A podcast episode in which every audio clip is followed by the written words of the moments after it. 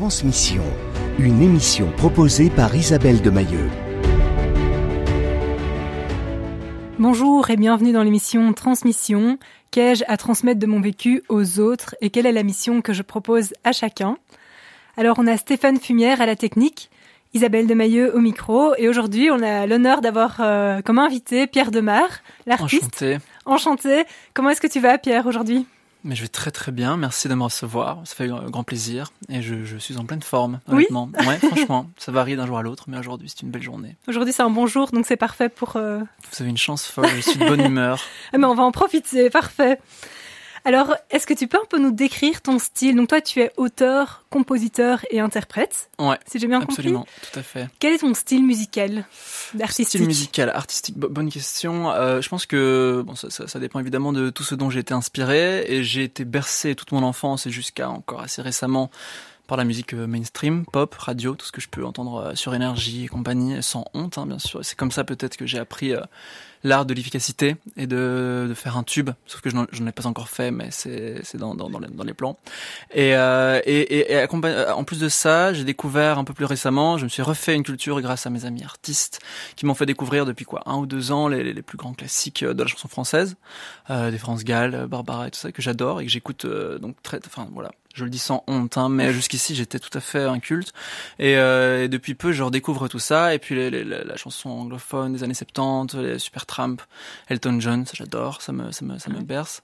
Et donc, je pense que ce que je fais aujourd'hui, je, je, alors je dis pas que je me, je me, je m'inspire de tous ces gens-là, mais euh, c'est un mélange de cette pop très efficace euh, que j'étais habitué à écouter toute ma vie, avec en même temps peut-être un, un- une recherche artistique un peu plus développée euh, que je vais chercher chez tous ces, ces artistes que, que j'écoute et que je trouve incroyables.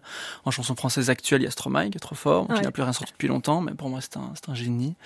Euh, qui d'autres Pomme fait de très belles choses. Euh, Yel, j'adore Yel. Mhm. Donc, donc voilà. Alors que si je dois définir ce que je fais, je pense que c'est de la pop francophone, de temps à autre expérimentale. Et puis quand même l'idée c'est d'envoyer quelque chose qui soit efficace et accessible à tous, mais qui me plaît. hein, c'est ce que- On espère, ouais. bien sûr. Et d'où te vient cette idée de te lancer comme artiste, euh, chanteur? Alors c'est une idée qui est venue euh, très naturellement euh, quand j'avais quoi 11-12 ans, j'ai écrit ma, ma- ma première chanson, c'était dans, dans une sorte de d'anglais euh, qui n'existait pas réellement, c'était du yaourt en fait et, euh, et j'avais euh, GarageBand sur un iPod Touch Ouais. comme beaucoup de monde et j'ai découvert comme ça l'art de la composition, donc d'abord des boucles et puis je chantais par-dessus et j'ai publié ça très très vite en fait. Moi j'ai jamais eu peur du, du, du ridicule en l'occurrence très jeune, je publiais et ça ressemblait à rien mais c'était pas très grave parce que parce que à 12 ans on n'a pas vraiment idée de ce que ce qu'est la bonne ou la mauvaise musique si ça existe même. Et, euh, et donc j'ai publié ça, et puis les, les, proches étaient assez encourageants et bienveillants, et donc j'ai continué. Et puis il y a eu une petite pause pendant quelques années, parce que j'ai découvert l'art de la photographie qui m'a passionné pendant quoi 3-4 ans. Et vers 18 ans, je suis tombé amoureux et j'ai eu envie de, de séduire. Et la photo de mode, la photo en général, c'était pas ce qu'il y avait de plus attrayant. Et donc je me suis dit, tiens, euh, essayons de réécrire une chanson. Et j'étais inspiré par plein d'artistes que j'adorais à cette époque-là. Et donc j'ai écrit un premier morceau en anglais qui s'appelle Judas. Euh, après ça, je suis passé au français un peu par hasard, parce qu'on me l'a suggéré. Et j'ai écrit un morceau potin absurde.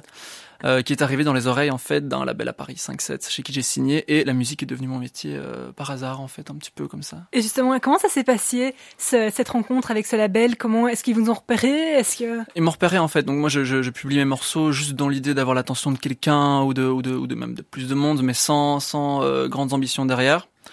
Et donc euh, Potin absurde sort euh, et il, il, il, atterrit dans ce qu'on appelle les playlists algorithmiques de Spotify, qui sont des playlists euh, réalisées par des machines et des calculs, je sais pas exactement quoi, en fonction de ce que les gens écoutent. Et ça arrive par hasard dans ces playlists auprès de plusieurs personnes, euh, plusieurs euh, acteurs de l'in- de l'industrie musicale euh, en France, euh, qui m'ont découvert comme ça par hasard. Mais j'a- j'avais aucune euh, envie de, à la base d'aller démarcher qui que ce soit parce que je m'estimais pas du tout prêt et que j'avais qu'un morceau et j'estimais que c'était pas assez. Oui. Euh, et donc c'est par hasard que c'est atterri dans, dans, dans leurs oreilles. Ils sont venus à moi dans les bonnes Ouais. oreilles. Et donc il y a un type qui s'appelle Théo, Oui. qui est mon directeur artistique aujourd'hui euh, chez 5-7 et qui m'a contacté sur Instagram en, voilà, en se présentant comme il était et en me disant que, que le morceau lui avait plu et que c'était intéressant et qu'il était, il serait très curieux d'en, savoir plus. Et donc je l'ai eu au téléphone. Je lui ai envoyé deux maquettes. À l'époque, c'est tout ce que j'avais. J'avais Potin Absurde qui était sorti et deux maquettes qui ressemblaient à rien. Et euh, on a parlé euh, quelques, quelques heures au téléphone. Et puis j'ai eu... au bout du fil le, patron du label qui s'appelle Alan. Et c'est la, la, grande qualité de ce genre de label un peu familiaux, euh, contrairement aux majors comme Sony et compagnie, c'est mhm. que tu as un contact direct avec le patron et avec tous les employés. Et, et c'est très très très très cool comme ambiance. Et donc on a on a parlé, il, a été convaincu par le par le projet et la signature s'en est suivie. Donc j'ai été repéré, je pense, en, mai 2020 et en octobre j'étais signé pour deux albums. Et donc tu fais les, allers-retours entre Paris et ici. C'est à Paris que ça se situe, c'est ça? Alors tout se passe à Paris. Euh, ceci dit, moi, je, je, en fait, j'écris, je compose, je chante, j'enregistre moi-même euh, en studio chez mon frère euh, qui habite à, Bruxelles. Ah, c'est une affaire familiale en fait. Une affaire familiale, hein, carrément. ah bien sûr. Ah non, tout à fait. Depuis toujours, c'est mon frère qui m'a qui m'a poussé là-dedans et, et lui, lui compose depuis toujours. Ensuite, il a fait ses études à l'IAD, à Louvain-la-Neuve, ah en son. Euh, donc, il est ingénieur du son. Et euh, il a tout de suite pris mon projet sous son aile. Et c'est grâce à ça que, que j'avais un son peut-être digne d'une signature. Et donc, on continue ensemble. C'était l'une des conditions. On fait un petit clin d'œil à ton frère. Il s'appelle comment Xavier. Xavier. Il a, il a 22 ans alors qu'il est. Ok, et donc lui il s'occupe de la partie un peu plus technique. Exactement. Donc moi j'arrive, je compose mes maquettes euh, à la maison sur mon ordi à Wallin, dans ma, dans ma chambre d'adolescent, et, euh, et, donc je compose, j'écris, je fais mes flows, mes mélodies, euh, je trouve une mhm. thématique intéressante à aborder, et une fois que j'ai tout, tout ça, si tu veux, je vais, je vais chez lui à Bruxelles, et on enregistre, on, on mixe et on masterise tout ça. D'accord. Et tu dis dans ma chambre d'adolescent, quelle est une journée type pour toi justement? Parce que j'imagine tu fais pas d'études pour le moment, t'es pas en cours, etc. Ah tu bah, produis, tu comment ça se passe? C'est très compliqué en fait parce qu'il faut il faut parvenir à instaurer une certaine discipline dans sa vie et je suis mais le, le plus mauvais pour ça honnêtement. Euh, le, le, le, matin. Euh, à une époque, je me levais à midi tous les matins, et puis j'ai compris que c'était pas comme ça que ça marchait, que la musique en fait c'est du travail, et que l'air de rien, euh, on s'en rencontrait rapidement si on veut aller quelque part. Il faut il faut parvenir à se créer un rythme et à, être productif. Et donc aujourd'hui, une journée type, bah, je me lève mettons vers 9 heures. Hein, ça dépend évidemment d'une journée à l'autre, selon ce que j'ai fait la veille aussi. Et puis je, je me lève et, et, soit je me pose derrière mon, mon piano, donc j'ai un piano dans ma chambre sur lequel je, je, je claque des accords et j'essaie de trouver des mélodies, des nouvelles idées. Souvent, ça part d'un yaourt, donc je, raconte n'importe quoi euh, sur une certaine mélodie, sur une certaine, euh, ouais, sur, sur, des accords en fait. Et à partir de ça, il y a des mots qui ressortent un peu par hasard. Euh, c'est souvent un peu la, la magie de, de, la composition. Et à ce moment-là, il y a une thématique qui qui vient et je me dis tiens ça c'est intéressant et j'essaye d'écrire un texte là-dessus. Et alors une fois que j'ai mes accords, ma structure, mon texte, je passe sur mon ordinateur, sur un logiciel qui mhm. s'appelle Logic Pro et, euh, et je, je compose. Et quand tu composes, on va écouter tout à l'heure un de tes morceaux, est-ce que ça parle de ton vécu? Est-ce que ça parle de tes ressentis? De quoi ça parle? De, de, de, plus en plus en fait. Alors j'ai la particularité de, de n'avoir pas vécu grand chose en fait, si tu veux. J'ai une vie assez calme, c'est-à-dire que j'habite en campagne déjà euh, depuis que j'ai 9 ans. Avant ça c'était Bruxelles et puis j'ai déménagé parce qu'on a la famille s'est agrandie et ça devenait compliqué, donc on a trouvé en campagne une très jolie maison, une petite ferme. euh, et, donc ça a commencé en racontant les histoires d'autres personnes et je m'imaginais euh, tout un tas de choses dans une chanson que j'écris il y a un, mois et demi. Je me prends pour euh, un an et demi pardon. Je me prends pour une sorte de Mac qui parle à l'une de ses de de employés euh, assez mal, ce qui n'est pas mon vécu forcément. Et puis en fait de, de, plus en plus au fur et à mesure de que, que je sais pas que les, les jours passent, j'ai eu envie d'écrire sur moi parce que ça peut être libérateur, ça peut aussi être, euh, je trouve l'écriture et la chanson, c'est pour moi la, la, meilleure façon de me mettre en avant en fait.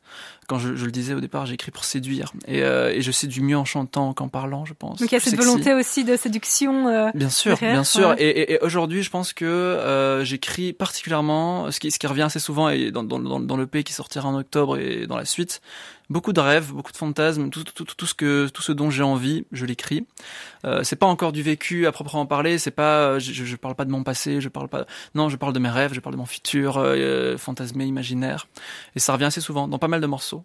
Et cette créativité, elle, elle a toujours été avec toi ou tu l'as découverte à un moment euh, spécial dans ta vie?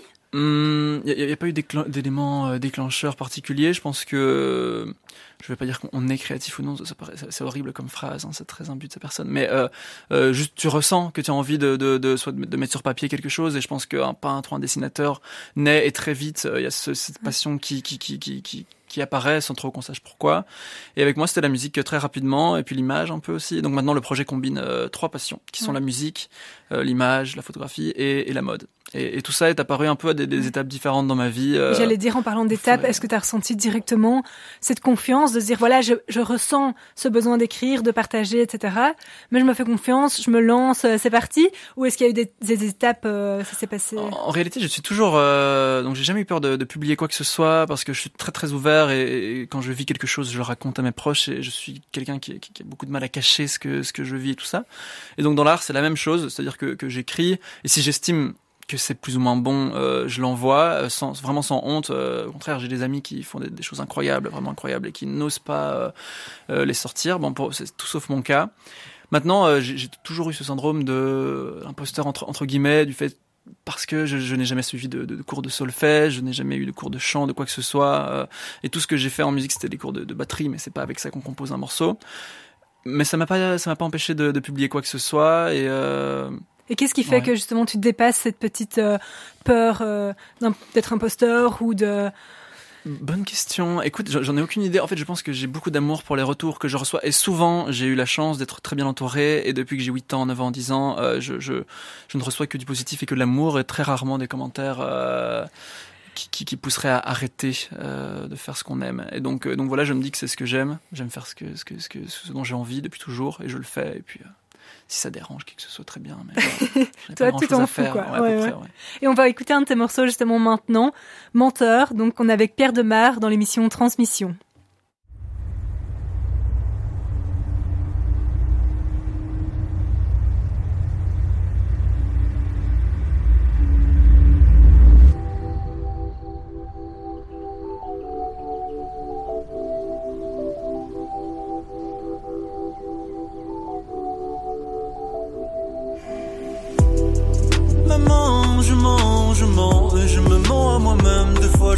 Un peu, je plonge lentement, ça te fait de la peine. Faudrait pas que j'idéalise, pas que je romantise nos dialogues et nos fous rires, non. Plutôt rester réaliste, surtout pas que je m'enlise dans mes rêves qui n'en finissent pas. Mais c'est comme tomber du ciel, tu sais bien, chaque fois je les chasse et ils reviennent plus fort. Ça fait 100 fois cette semaine, ce soir j'y pense encore. Avant la nuit, tu me prends dans tes bras tendrement. Tu m'expliques lentement que la vie est ainsi faite, que rien ne sert de se lamenter inlassablement. Puis tu m'offres une dernière danse. Hey, maman, je mens, je mens, je me mens à moi-même. Des fois, je triche un peu. Je plonge lentement, ça te fait de la peine et tu mérites mieux.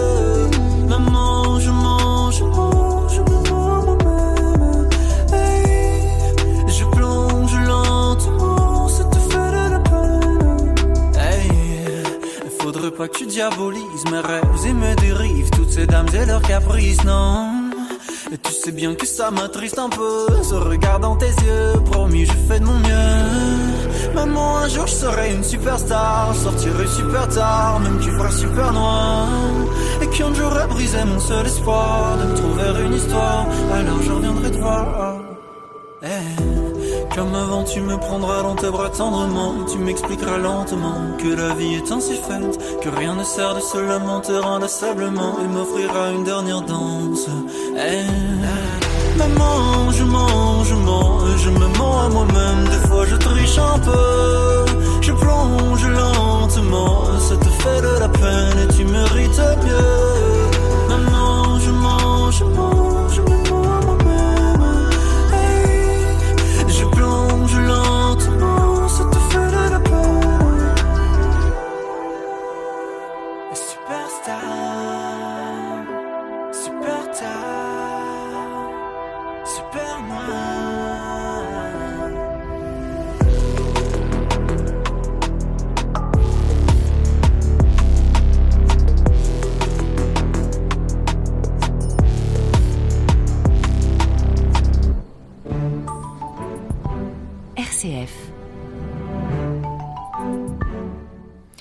Voilà, donc c'était Menteur de Pierre Demar. Pierre Demar qui est ici en studio avec nous. Magnifique morceau. Merci. Merci, merci Isabelle, c'était adorable. Qu'est-ce en quoi euh, Qu'est-ce qui t'inspire Qu'est-ce qui t'a inspiré pour euh, créer ce morceau? Alors menteur, si on parle du, du texte, euh, alors c'est pas tellement autobiographique parce que je n'ai rien d'un menteur en général, euh, franchement, mais ça a été inspiré par par du monde autour de moi et puis surtout c'est ce morceau pour moi, hein, c'est une ode au réconfort et surtout aux personnes qui l'offrent ce réconfort. Je pense que la mer c'est euh, par excellence le symbole euh, de, de ce réconfort dans toutes les situations et tout au long d'une vie surtout. Et donc c'était ça, ça, peut être interprété comme un hommage à ma mère qui est euh, qui fait partie de, de, de ces, ces mères là excellentes mères hein. Euh, je ne peux rien lui reprocher vraiment 5 étoiles sur 5 euh, ah ben, si elle nous écoute enfin elle va nous oui, écouter. bien sûr certainement. Elle regarde tout ce qui me gêne fort mais voilà. Euh, et, et, et, donc elle a rempli ce, ce, rôle à merveille et quoi qu'il arrive et tu, tu, peux faire tu peux enchaîner les bourdes elle sera toujours là pour te pour te rattraper et, et c'est une sorte de pour moi, c'est une sorte de, chanson du confort, c'est-à-dire que si, si, quelque chose se passe mal, tu l'écoutes et ça te, ça, te fait planer aussi. Musicalement, j'aimais bien l'idée d'avoir un, rendu très très planant, très aérien. Et donc le texte, c'est ça, c'est l'histoire d'un fils qui se rate euh, jour après jour et qui qui qui qui qui, en, qui enchaîne euh, les ratés et qui toujours se retrouve face à sa mère qui lui ouvre les bras et lui propose ce qu'on appelle une dernière danse. Et pour moi, j'imagine à travers ça une sorte d'instant euh, suspendu dans le temps. Un moment de, de, grâce, un moment de douceur, de tendresse, parce que je parle beaucoup de douceur et de tendresse dans mes textes. Euh, ce sont des, des sujets qui me parlent particulièrement. Et donc c'est ça, menteur. D'accord. Et tu parles de sujets qui te parlent euh, particulièrement de douceur, de tendresse. Est-ce que c'est aussi dans tes valeurs et quelles sont les valeurs que tu mets euh, au sein de, de ce métier-là? J'aime bien parler euh, dans, dans, mes textes de d'émotion et de, de, de, de, comment dire de sensibilité. J'aime bien l'idée de, de alors on n'en fait pas un tabou, hein, je dis pas, mais je pense que particulièrement chez, comme chez les hommes, c'est parfois on a, on a du mal à accepter ses émotions et pleurer. C'est marrant parce que pleurer c'est très mal, enfin c'est pas mal vu, mais on, on en a honte. C'est pas courant. Et il faut ça. pas avoir honte de pleurer. C'est beau de pleurer et, euh, et je, je, pourtant je pleure très peu. Je dis ça comme ça, comme si c'était non, mais mais j'aime bien l'idée dans mes textes de, de vulgariser ou de rendre juste normal euh, le fait de ressentir des émotions très fortes et de les accepter et de vivre avec. Et la douceur, la tendresse, euh, les hommes euh, en ont besoin et ils n'en parlent que très peu. Et donc, euh, donc dans Menteur, et puis j'ai un, morceau qui sortira prochainement qui s'appelle Un jour je marierai un ange. Et ça parle de ça aussi, ça parle de ce, ce, ce besoin, une sorte d'idéal autour de la tendresse, la douceur, qui sont des termes qui reviennent souvent. Je me répète un petit peu, mais c'est ça. Et, donc ça, ce sont des valeurs que j'aime bien aborder dans mes, dans mes textes. C'est juste ça, ça paraît bateau à mort, hein, mais c'est soyez vous-même et c'est accepter euh, juste tout, toutes les émotions qui vous traversent et vivez-les à fond et, et, ne les cachez pas parce que c'est le, le, meilleur moyen de finir aigri et frustré. Exactement. Et qu'est-ce que tu donnerais comme conseil à quelqu'un qui nous écoute et qui euh, n'est pas du tout justement à cette écoute euh, de ses émotions? Comment est-ce qu'on peut avancer euh, en les accueillant et mais tout en continuant euh, son chemin en même temps? Alors là, je vais te dire des bêtises parce que je ne, je, honnêtement, euh, je pense que c'est un chemin à faire. Euh, c'est un chemin très personnel qui, qui, qui, qui, se fait avec les années. Moi, je, pendant longtemps, j'ai pas du tout accepté euh, forcément la personne que j'étais.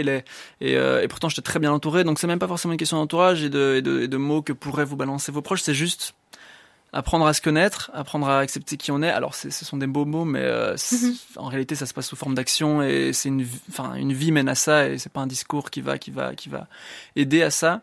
Mais, euh, mais je pense que, ah, franchement, comment ne pas te répondre euh, en disant des bêtises? Non, mais là, tu as déjà répondu à une partie de la question et tu dis, je me suis, oui, euh, je me suis pas tout de suite acceptée comme j'étais. Comment est-ce que tu te vois, toi? Comment est-ce que tu te définirais? Comment est-ce que je me définirais? Alors, comme ah, bonne question, une nouvelle fois. Mais un être sensible déjà, euh, et je pense qu'il faut pas en avoir honte du tout, le moins du monde, et il faut accepter tout ça. Et pendant longtemps, je, je, je, je cachais cette sensibilité, j'en, j'en parlais pas du tout, mais le moins du monde à qui que ce soit, ni à mon frère, ni à mes, à mes amis. Et puis un beau jour, euh, la vie a fait que, euh, je ne sais pas exactement te dire pourquoi ni comment, et parfois c'est un déclic qui se fait souvent quand tu sors d'un milieu un petit peu euh, euh, fermé, hostile, avec des petits esprits comme ça, qui, peut, être simplement l'âge 12-18 en fait. À 18 ans, je pense qu'il y a pas mal de, de, de, de monde qui, comprend que l'intérêt qui portait à certaines choses en fait n'a aucune raison d'être, et il faut, il faut doucement changer les mentalités. C'est à cet âge-là qu'il y a une sorte de déclic qui se crée chez beaucoup de monde et que on découvre un peu sa profondeur aussi. Et donc moi, ça a eu lieu à ce moment-là, et je me suis dit tiens, mais juste, euh, en fait, euh, c'est pas, pas du tout grave. Tu, es comme tu es, et c'est super. Et, ouais.